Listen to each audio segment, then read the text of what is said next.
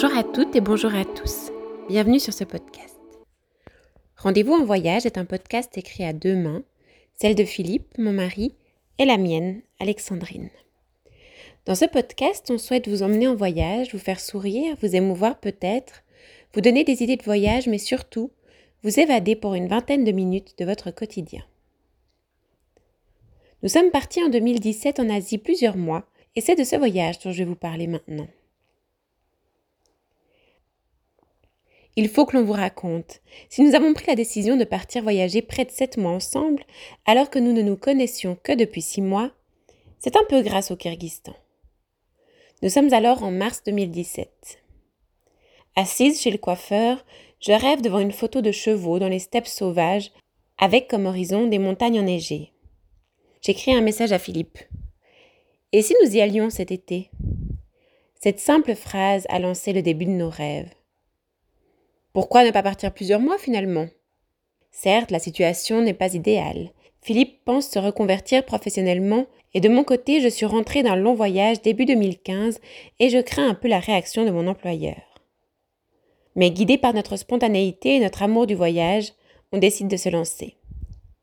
Les lignes de ce périple sont encore floues, mais l'Asie centrale nous tend les bras et nous attire.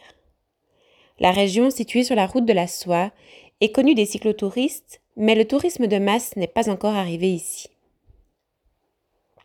Nous atterrissons à Bishkek tôt le matin. La ville garde encore des marques de l'époque soviétique, puisqu'indépendante depuis 1991 seulement. La grande place d'Alatou, nous le prouve avec son architecture et la statue imposante d'un cavalier conquérant. La ville me fait d'ailleurs un peu penser à Ulaanbaatar en Mongolie. Ses grandes places et ses vieux immeubles décrépits. Les boulevards sont larges et on doit s'adapter aux Russes omniprésents, car on parle très peu anglais ici. Une chance que Philippe soit là avec ses bases de cyrillique et de russe. C'est à Kochkor que nous commençons à voir les premiers touristes. Il faut dire que la majorité d'entre nous suit le même itinéraire à peu de choses près. On choisit de s'embarquer pour trois jours en direction du lac Songkul à la découverte des nomades et des montagnes kirghizes avec un guide local. À bord d'un 4x4 moderne qui contraste avec les véhicules du coin, on observe les paysages qui s'offrent à nous. Des montagnes sans végétation aux vallées verdoyantes. De temps à autre, quelques yourtes qui témoignent d'un passé nomade. Aujourd'hui, les Kirghizes sont sédentaires. Seuls certains conservent ce mode de vie quelques mois par année pour que leurs animaux puissent paître dans de meilleurs pâturages. Un peu comme nos paysans qui montent à l'alpage pour la belle saison. Nous partons donc à cheval dans les steppes, dans une vallée où nous ne croisons que des bergers et leurs troupeaux. Nous voilà réellement dans la nature sauvage. Pas de touristes, pas de route ni de magasins, pas même l'ombre d'une habitation. Après quelques heures de balade, nous nous arrêtons au milieu de nulle part, où une famille nous accueille pour la nuit dans une yourte. Nous sommes les premiers touristes qu'elle reçoit.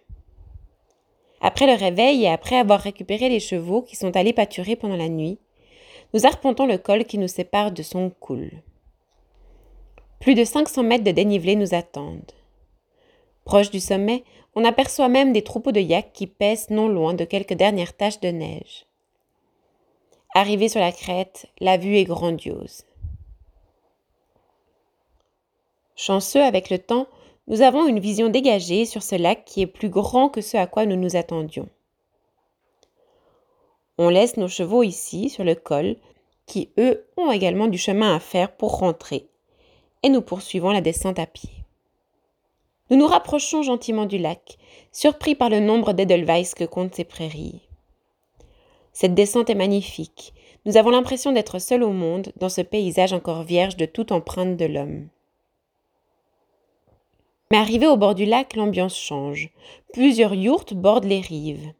Nous arrivons dans la surnommée yourte Vegas, où se regroupent une dizaine de familles accueillant des touristes. On profite de se baigner dans le lac pour se rafraîchir et se laver, car évidemment ni électricité ni douche dans les yourtes et je me régale en faisant des photos de chevaux s'abreuvant librement dans le lac dans les lumières de fin de journée. Une fois la nuit tombée, il fait sacrément froid. Il faut dire qu'on est tout de même à 3000 mètres et c'est avec plaisir que nous découvrons le chauffage kirghize. Un poêle alimenté par de la bouse de vache séchée. Les deux duvets ne seront cependant pas de trop au milieu de la nuit lorsque la température aura encore chuté. Après ce joli trek de trois jours, nous nous dirigeons vers la côte sud du deuxième plus grand lac de montagne au monde, Issyk-Kul, qui signifie lac chaud, car ce lac ne gèle jamais. Véritable mer intérieure, 180 km de long sur 60 km de large et pas moins de 700 mètres de profondeur, il a servi pendant la période soviétique de base d'essai de torpilles sous-marines à l'abri des regards occidentaux. Il a également été le foyer d'une civilisation ancestrale des 2500 ans avant notre ère. La rive sud, bien que moins huppée que sa rive voisine, attire des touristes, principalement russes, dans ses villages balnéaires. Le panorama est pour nous inédit. De la plage de sable, on observe au loin un paysage de canyons, de steppes et de sommets enneigés. Nous visitons d'ailleurs, aux abords du lac, le canyon de Skaska, littéralement conte de fées, dans lequel on a des impressions d'Ouest américain. Puis, nous rejoignons Caracol. Ici aussi, on rencontre plusieurs touristes. La ville est le point de départ de nombreuses randonnées. Si le Kyrgyzstan accueille bon nombre de voyageurs à vélo, c'est une destination qui plaira également aux amateurs de nature sauvage. À Caracol, on assiste de bon matin à un des plus grands marchés de bestiaux d'Asie centrale, se déroulant chaque dimanche entre 2h et 10h environ. Grand nombre de vendeurs et acheteurs de vaches, de chevaux, de chèvres et de moutons se côtoient dans un calme surprenant.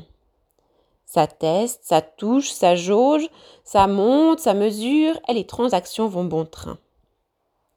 Chaque type d'animal ayant un secteur bien défini. Dans le coin, l'attraction touristique c'est Jetty Oguz, sept taureaux, une formation géologique et un lieu légendaire. Il s'agit de sept rochers aux couleurs rougeoyantes qui surplombent une vallée. C'est un lieu très prisé tant pour les Kirghizes que pour les touristes. Nous nous engageons dans une gorge et escaladons une petite colline avec une belle vue, en ne croisant que vaches et chevaux. Plutôt agréable compte tenu du fait que le lieu se veut être touristique on nous propose d'assister à un match sportif bien particulier, l'Oulak Tartish. C'est un sport très populaire au Kyrgyzstan où des joueurs essayent d'attraper un mouton égorgé puis décapité et de le déposer dans un cercle délimité. Voir le mouton se faire tuer devant nos yeux avant que le jeu ne commence est un vrai supplice et me rend très triste. N'y a-t-il pas d'autre moyen de s'amuser sans violence? Mon impression se poursuit d'ailleurs, puisque nous ne trouvons pas facile d'être spectateurs d'un jeu aussi violent et sanglant. Un joueur blessé en tombant de sa monture et immédiatement évacué en Lada nous conforte dans cette idée. Quinze minutes de ce spectacle nous auront suffi. Nous repartons la boule au ventre et un peu perplexes.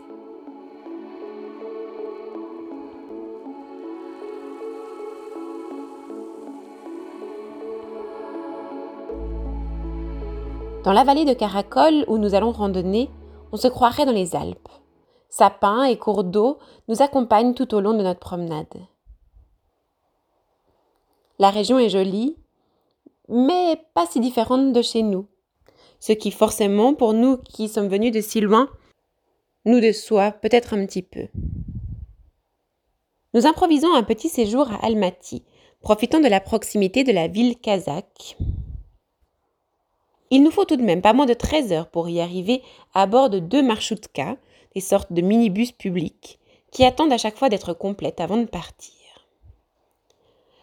En voyage, nous sommes toujours friands des transports locaux car on y apprend souvent beaucoup de choses. Au Kyrgyzstan, les locaux ne semblent pas particulièrement être intéressés par les deux touristes occidentaux que nous sommes, chacun préférant faire la sieste durant le trajet.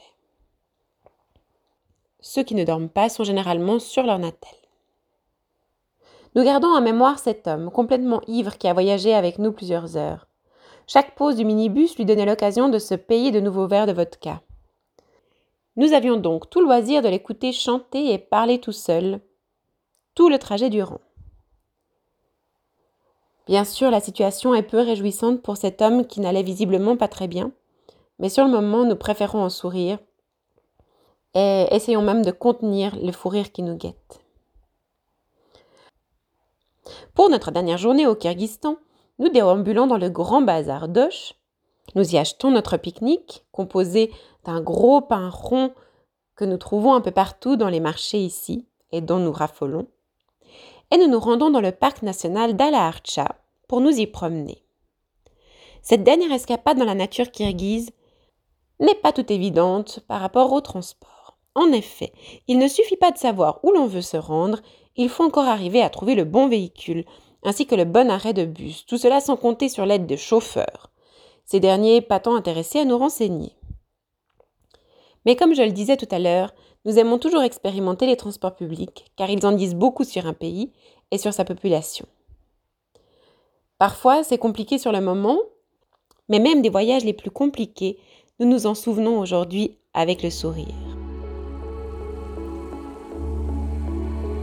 Voilà, cet épisode s'arrête là. La semaine prochaine, nous nous rendrons en Chine, où nous avons séjourné un peu plus d'un mois. Merci de nous écouter, de permettre à nos récits de voyager. Grâce à ces podcasts, nous nous plongeons à nouveau dans notre voyage pour notre plus grand bonheur. Si vous avez aimé ce podcast, n'hésitez pas à lui mettre quelques étoiles sur iTunes, à en parler autour de vous et à nous faire part de vos commentaires. C'est toujours un plaisir de vous lire.